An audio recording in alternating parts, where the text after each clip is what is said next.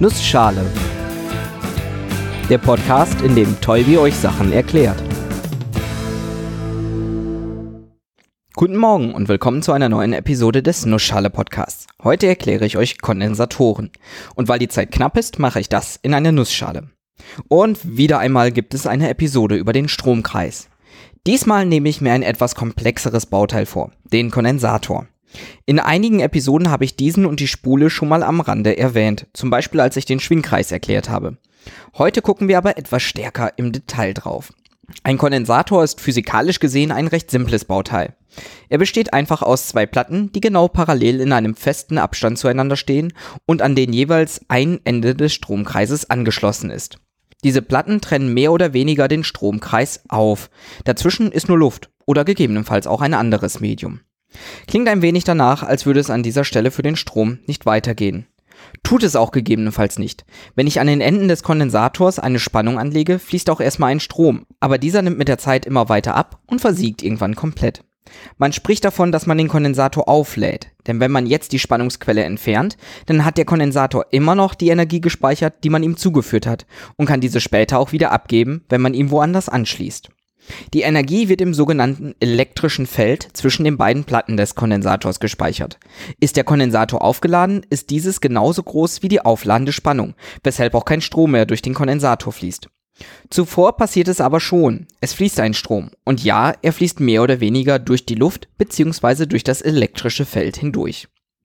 Die Energie, die in diesem Feld und damit im Kondensator gespeichert wird, liegt dabei in Form von elektrischen Ladungsträgern vor.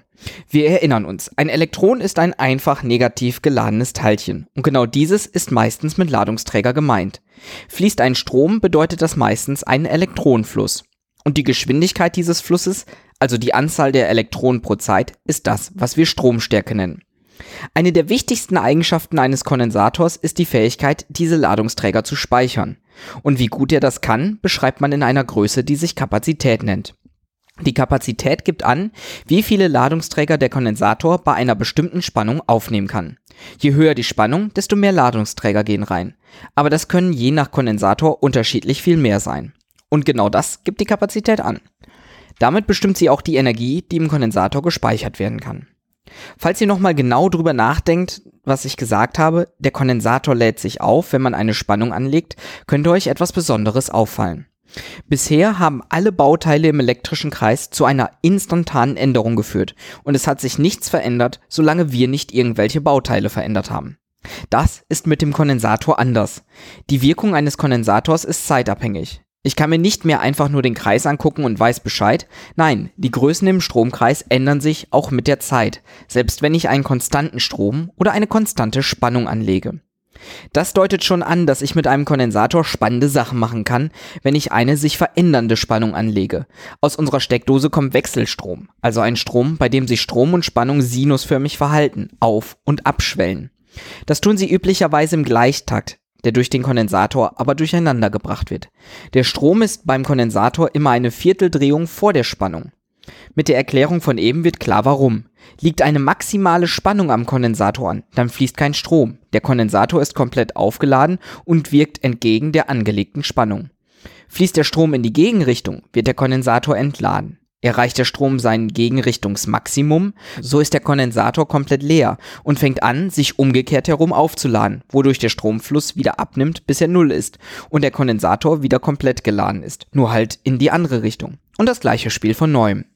Das erlaubt es, Strom und Spannung etwas gezielter zu manipulieren, als es nur mit Widerständen möglich wäre. Und da Kondensatoren verhältnismäßig günstig zu produzieren sind, in großen Stückzahlen und als wirklich kleine Bauteile sind sie in fast jeder Schaltung vertreten. Würde ich euch jetzt ein Foto von einer Schaltung zeigen, würdet ihr vermutlich trotzdem lange suchen, bis ihr anhand meiner Beschreibung vom Beginn der Episode einen Kondensator ausfindig machen würdet. Das liegt nicht nur daran, dass sie hübsch verpackt sind und quasi nur ein kleines Plättchen oder ein kleiner Zylinder mit zwei Drahtverbindungen am Ende sind, sondern auch daran, dass sie in extrem vielen Formen und Farben vorkommen. Form, weil man nicht unbedingt zwei gegenüberliegende Platten nehmen muss. Man kann auch zwei ineinander verschachtelte Zylinder oder zwei konzentrische Kugeln nehmen. Und auch, weil man, wie schon gesagt, nicht immer unbedingt Luft zwischen den beiden Platten hat, sondern auch andere Medien benutzen kann. All diese Faktoren, die Bauart, die Größe der Platten und das Medium zwischen den Platten bestimmt die Kapazität des Kondensators.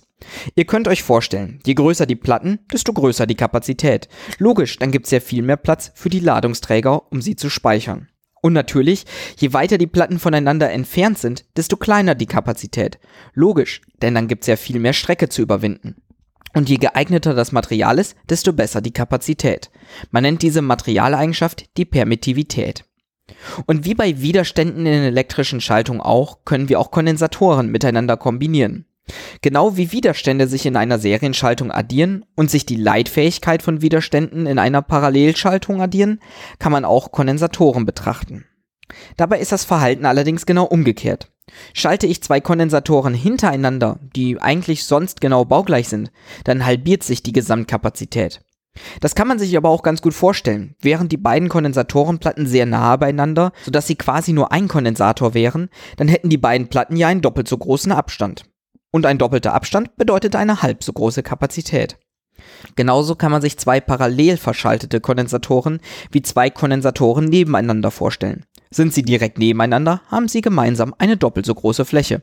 Und eine doppelt so große Fläche bedeutet eine doppelt so große Kapazität.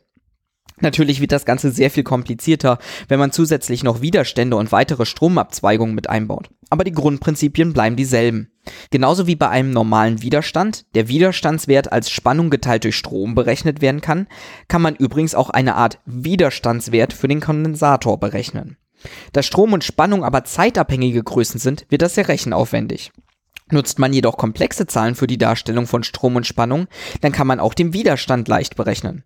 Und dieser Widerstand ist eine imaginäre Größe. Man spricht dabei auch von Impedanz statt Widerstand, weil es doch noch ein paar Unterschiede zum normalen Widerstand gibt. Die Details erspare ich euch aber erstmal. Ich finde es trotzdem faszinierend, dass man Bauteileigenschaften durch imaginäre Zahlen beschreiben kann und damit auf sinnvolle Ergebnisse kommt, mit denen man einfach rechnen und trotzdem die Wirklichkeit haargenau abbilden kann. Genauso vielfältig wie die möglichen Formen eines Kondensators sind dabei auch die Anwendungsgebiete. Neben der Benutzung als Energiespeicher, die in sich schon sehr zahlreich sind, kommen sie in fast jeder Schaltung vor. In der Energietechnik, um Schaltungen richtig zu dimensionieren und den Strom so zu formen, wie man ihn gerade braucht.